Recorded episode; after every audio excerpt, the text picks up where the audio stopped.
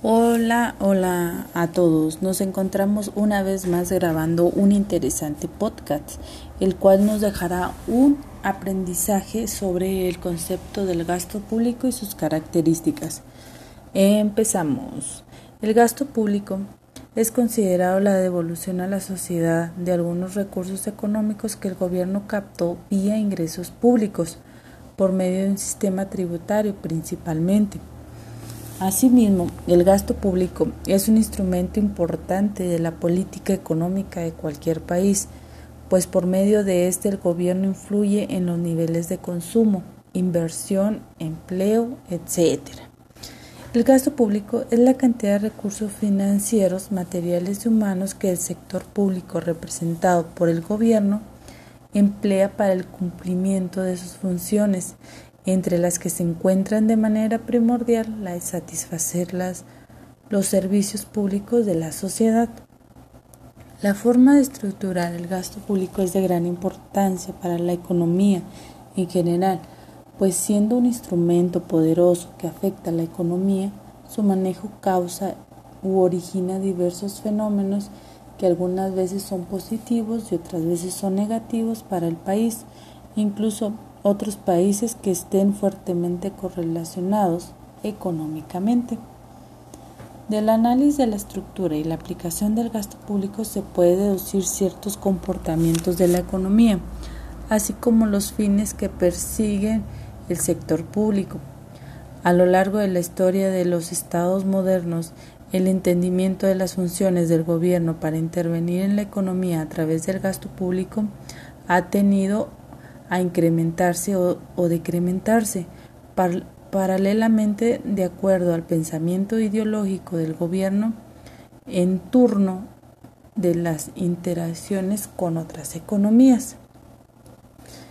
En nuestro siglo del sector público, aparte de realizar las funciones tradicionales de gobierno que eran salvaguardar a los ciudadanos a través del orden interno y externo, y administrar la justicia ha sumado otras funciones mucho más amplias valiéndose para ello del gasto público.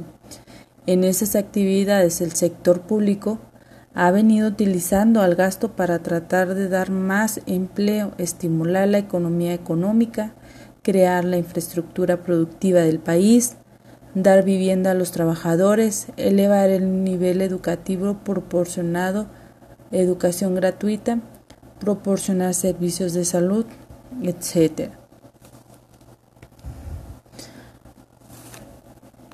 Existen algunos principios que guían al gasto público. El, el, proceso político en general es el que determina los gastos gubernamentales, mientras que las decisiones específicas se adoptan en la elaboración del presupuesto, que es una exposición detallada de los gastos e ingresos previstos por el gobierno para, el, para un año.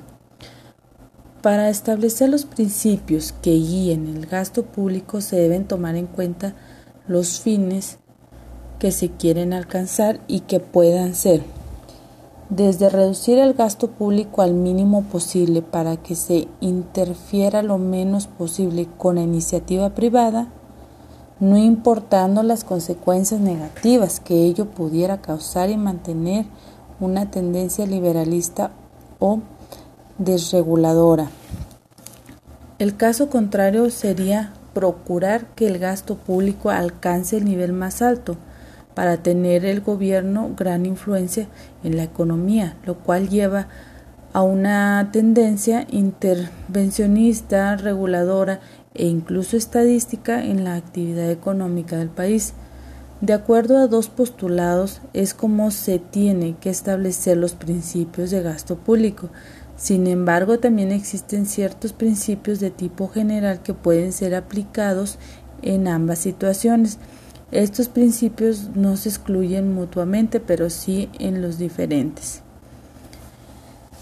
En lo que en lo referente a los principios del gasto público, dos actores proponen algunos principios de tipo general y con una definición precisa y objetiva.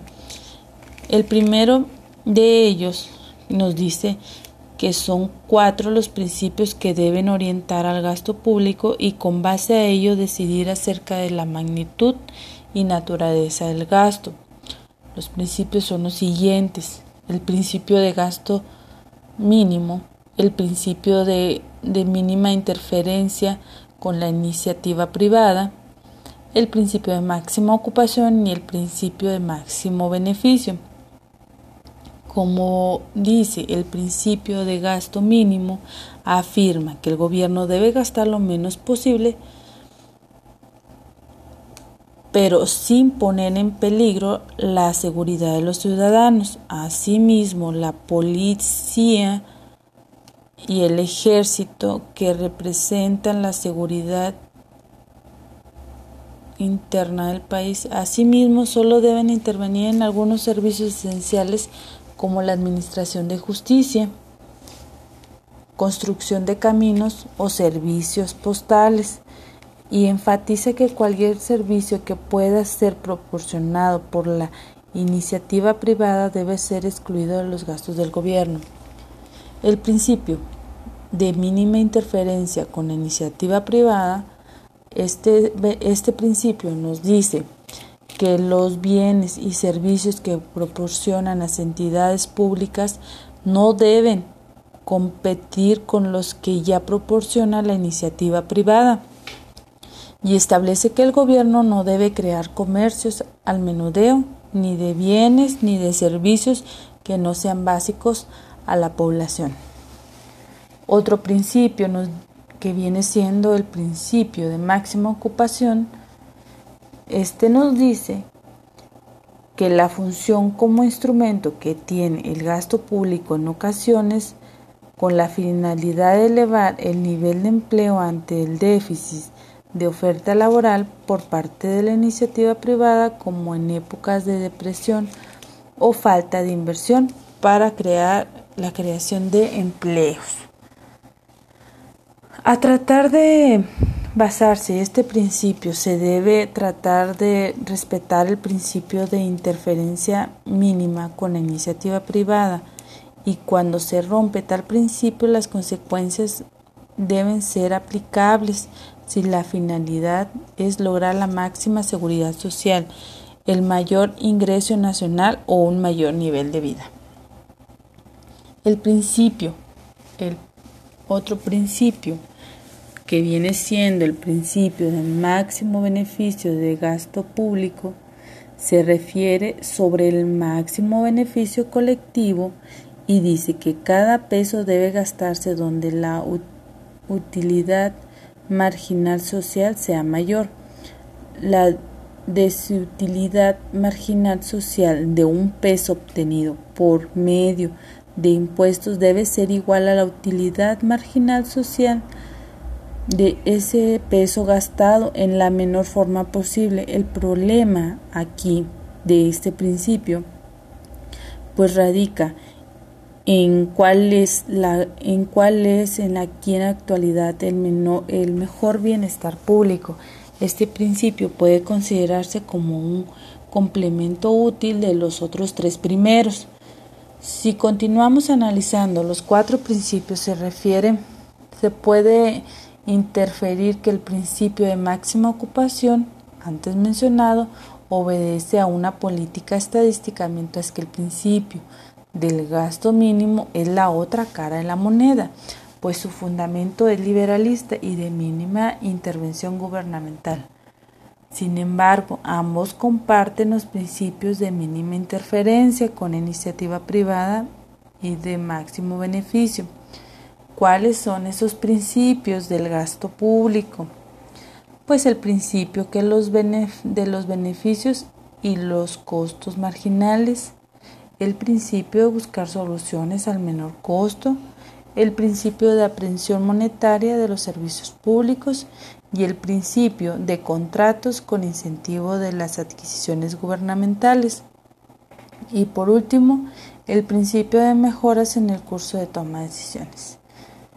Bueno, pues el principio de beneficios y costos marginales, este nos dice que los gastos de todo objetivo, público se deben llevar a cabo hasta el punto en el que la utilidad del último peso gastado sea mayor o por lo menos igual al del peso del costo. Este principio es aplicable a algunos gastos públicos, pues las situaciones reales están siempre sujetas a error. Además, si lo anterior no fuera suficiente, la propia definición de beneficio no supone acerca de quién reporta los costos. Asimismo, no basta analizar simplemente valores monetarios de los beneficios o costos, sino que se debe considerar los efectos de la redistribución de la riqueza en activos intangibles como es el caso de la educación, la investigación, la administración de justicia, etc., en donde no es aplicable este principio, pues sus efectos directos no son medibles en el corto plazo o en términos económicos. Su aplicación puede llevarse a cabo en los casos de producción de energía, servicios de transporte y en mayor parte en obras públicas, que los beneficios son ante todo económicos, tangibles y mensurables. El principio de buscar soluciones al menor costo es más simple y pragmático que el anterior y a pesar de ello no se ha aplicado efectivamente en un grado creciente. Se basa en la idea de buscar la solución del problema a menor costo, pero no solo económico, sino también incluye el aspecto social. El principio de aprehensión monetaria de los servicios públicos establece que el gobierno puede proporcionar dichos servicios gratuitamente, subsidiarlos y cobrarlos a precio de mercado. Para algunos economistas la ausencia del cobro asegura un uso máximo, pero puede de conducir al despilfarro, mientras la fijación de precios es una gran medida en un, es, es una gran medida una cuestión de eficiencia económica. La regla de la fijación de precios es que esté igual al costo marginal.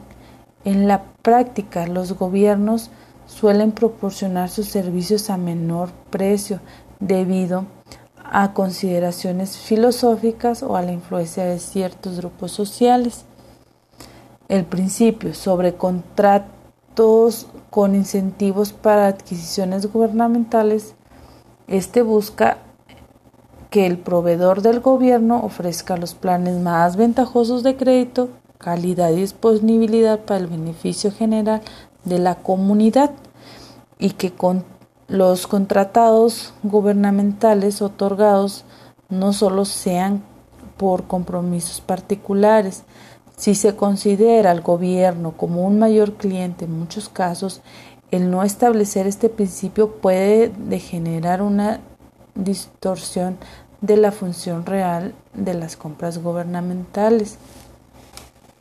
El principio relativo a las mejoras en el curso de toma de decisiones sugiere que la estructura del gobierno sea tal que determinada secretaría, ministerio, o institución gubernamental sea la responsable en relación con un objetivo determinado, no existiendo competencia intergubernamental. Esto favorece a sus respectivas entidades o dependencias. Este principio nos dice que la información se debe de organizar de tal manera que los responsables de la política económica tengan a la vista las alternativas más importantes, incluyendo los costos estimados no solo del año en curso, sino de sucesivos años. Hay que recordar que las acciones gubernamentales en materia de gasto público no se pueden limitar a estimaciones de corto plazo. Bueno, pues la clasificación del gasto público desde el punto de vista macroeconómico son tres el gasto corriente o de consumo, que es el gasto para proporcionar servicios, servicios públicos, salarios de funcionarios y compra de bienes y servicios. El otro es el gasto de capital, que es el gasto para mantener o mejorar la capacidad productiva del país, sobre todo infraestructuras. Y por último, el gasto de transferencia, que es el capital que el Estado cede a empresas y familias que lo necesitan. Los gastos realizados por el gobierno son de naturaleza diversa, van desde cumplir con las obligaciones inmediatas como la compra de un bien, de un bien o servicio hasta cubrir las obligaciones incurridas en años fiscales anteriores. Sin embargo, muchos de ellos están dirigidos a cierta parte de la población para reducir el margen de desigualdad en la distribución del ingreso.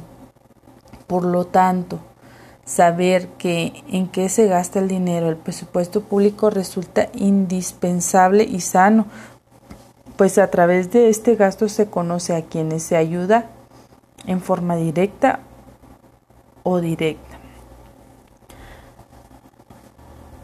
Para esto se distinguen tres tipos de gasto público, el de desarrollo social, el económico y el de gobierno.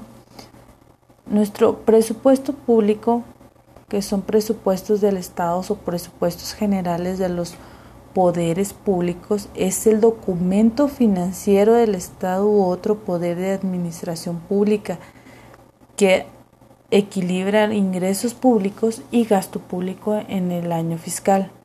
El presupuesto contribuye la expresión cifrada, conjunta y sistemática de las obligaciones que como máximo puede reconocer y, los derechos que prevén liquidar durante el correspondiente ejercicio.